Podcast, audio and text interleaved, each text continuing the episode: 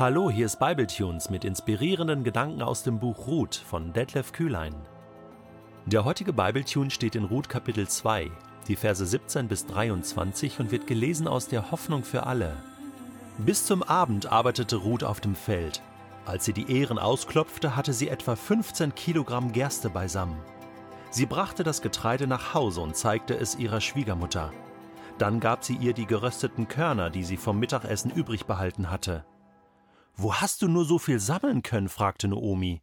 Erzähl mir, wo du gewesen bist. Gott segne den, der so freundlich zu dir war. Ruth berichtete. Der Mann, der mich auf sein Feld gelassen hat, hieß Boas. Der Herr segne ihn, rief Naomi erfreut, denn er hat uns nicht unserem Schicksal überlassen. Der Name unserer Männer wird nicht vergessen werden. Du musst wissen, Boas ist ein naher Verwandter von uns und darum nach dem Gesetz verpflichtet, uns zu helfen. Ruth erzählte weiter. Boas hat mir angeboten, immer in der Nähe seiner Arbeiter die Ähren aufzulesen, bis die ganze Ernte eingebracht ist. Es ist gut, wenn du mit seinen Mägden hinausgehst, meinte Naomi. Auf einem anderen Feld würde man dich vielleicht belästigen. So arbeitete Ruth während der ganzen Gersten- und Weizenernte zusammen mit den Mägden von Boas. Sie wohnte weiter bei ihrer Schwiegermutter. 15 Kilogramm hatte Ruth am Abend beisammen. 15 Kilogramm. Das ist eine riesige Menge. Das ist mehr als genug. Und sie hätte jetzt sagen können, ja gut, also habe ich jetzt ein bisschen Glück gehabt, einen netten Boas getroffen und so. Und dann habe ich ja hart geschuftet und gearbeitet für die 15 Kilogramm. Das gehört jetzt alles mir, oder? Aber das macht Ruth nicht. Sie ist die Beschenkte, sie ist die Gesegnete, aber sie nimmt alles und bringt es nach Hause und bringt es zu ihrer Schwiegermutter, denn für sie fühlt sie sich verantwortlich. Sie behält diesen Segen nicht für sich. Wie oft behalten wir das, was Gott uns gibt, einfach nur für uns, statt es zu teilen, damit andere sich daran freuen können. Ruth ist da ein Vorbild. Sie ist nicht egoistisch. Nein, alles bringt sie. Und dann äh, nicht nur die 15 Kilogramm, sondern auch die, die gerösteten Körner, die Boas, Boas ihr gegeben hatte zum Mittagessen, die sie übrig behalten hatte, gibt sie auch ihrer Schwiegermutter. Das ist nicht irgendwie ein, eine Resteverwertung, sondern das war ein es war kostbares Essen und sie gibt dieses Geschenk vollumfänglich weiter, weil sie selbst war ja satt, sie selbst war ja gesegnet, sie braucht ja nicht mehr als das. Genug ist genug.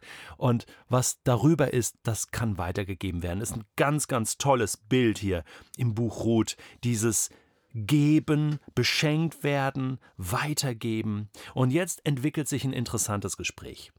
Noomi ist die, die das Gespräch führt woher hast du nur so viel sammeln können? Sie ist völlig außer sich, ja. Und später heißt es auch, dass sie sich freute, ja. Der Herr segne ihn, den Boas, rief Noomi erfreut. Zum ersten Mal war da wieder Freude in ihrem Leben. Sie, die noch in Kapitel 1 gesagt hatte, nennt mich die Bittere. Ich bin nicht mehr die Fröhliche. Kannst du dich noch erinnern?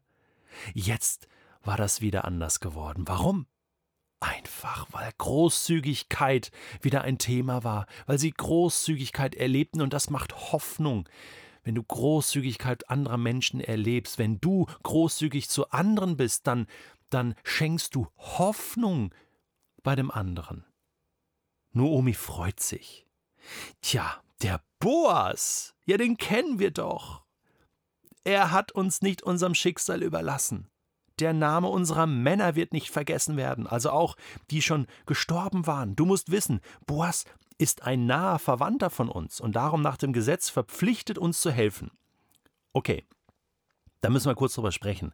Jetzt wirkt das Ganze so, ja, hey, das ist ja selbstverständlich, dass der Boas uns hilft, weil das ist ja naher Verwandter. Äh, ja, das ist nicht ganz korrekt. Also, ja, es gibt eine Regelung im, im dritten Buch Mose, Kapitel 25, äh, wo es heißt, du sollst deinen Bruder nicht verarmen lassen, äh, wenn es ihm schlecht geht, hilf ihm und so weiter. Also, da ist eine Verpflichtung, ja, aber was Boas hier macht, ist ja nicht nur so ein bisschen helfen. Ich meine, äh, wenn Ernte war, dann hat der Besitzer darauf geachtet, dass also für ihn wirklich genug in den Scheunen war. Und man hat den Armen so ein bisschen was übrig gelassen. Aber was Boas hier macht, ist ja nicht nur dieses Minimum von Hilfe. Nein, er, er beschenkt ja die beiden. Er ist so großzügig, dass er mehr als, als genug gibt. Großzügig beschenkt. Und am Ende äh, lesen wir ja, so arbeitete Ruth während der ganzen Gersten- und Weizenernte zusammen mit den Mägden von Boas. Also das heißt ja, die hatte jetzt einen Arbeitsplatz, ja, die hat da mitgearbeitet. Jeden Tag, ja, brachte sie nach Hause. Also das war wirklich deutlich mehr, liebe Naomi, als die gesetzliche Verpflichtung. Das war ein Riesengeschenk. Und, und jetzt bringt Naomi einen Begriff hier rein, der kommt in der Hoffnung für alle, die wir jetzt gelesen haben, nicht so richtig ähm, nicht so richtig raus. Ich nehme mal die Elberfelder Übersetzung und dann lesen wir nochmal Kapitel 2, Vers 20. Und da heißt es in der Elberfelder, da sagte Naomi zu ihren zu ihrer Schwiegertochter, Gesegnet sei er von, von dem Herrn, der seine Gnade nicht entzogen hat. Ja, da haben wir es. Er hat seine Gnade nicht entzogen. Der Herr. Gott war es. Gott steckt dahinter. Und dann heißt es, weder den Lebenden, also wir, Ruth ne, und ich, Naomi, noch den Toten, also meinem Mann, deinem Mann. Gott ist ein Gott über die Lebenden und die Toten. Beide werden hier sozusagen gesegnet und die Toten quasi nachträglich. Das ist ein ganz spannender Gedanke. Und dann heißt es, und Naomi sagte zu ihr, der Mann ist uns nahe verwandt, also Boas, er ist einer von unseren Lösern. Hier wird zum ersten Mal der Begriff des Lösers erwähnt. Und ein Löser ja, ist jemand, der etwas löst, ein Problem löst. Aber da gab es eine tiefe Verankerung hier im Alten Testament, denn Gott hat das sozusagen äh, äh, befohlen.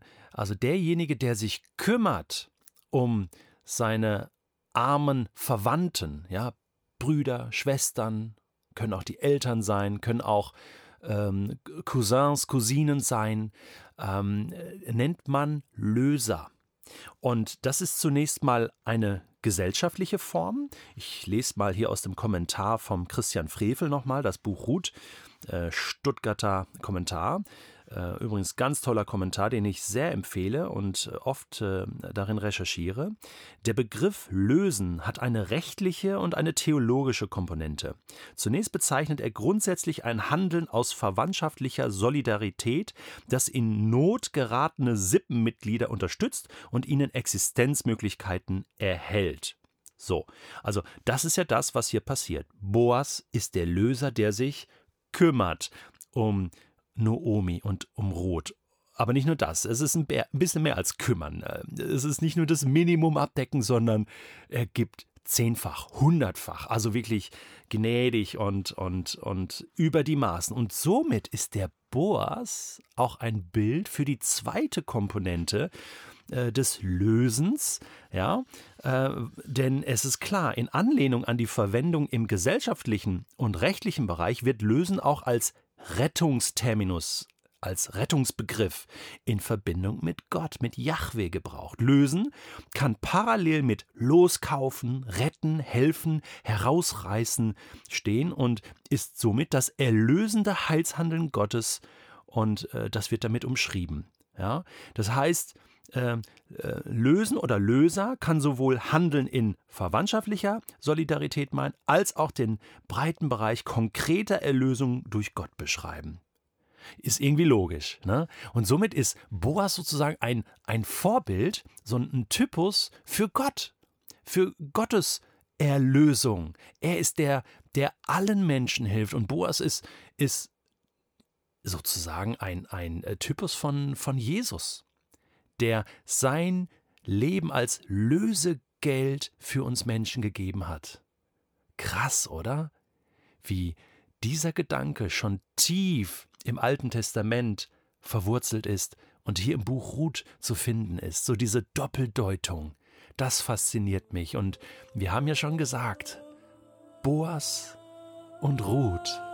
Und damit geht es dann in Kapitel 3 weiter. Da entwickelt sich dann gleich eine Liebesgeschichte Die zwei sind ja die Vorfahren von David, König David und damit auch von Jesus, dem Sohn Davids.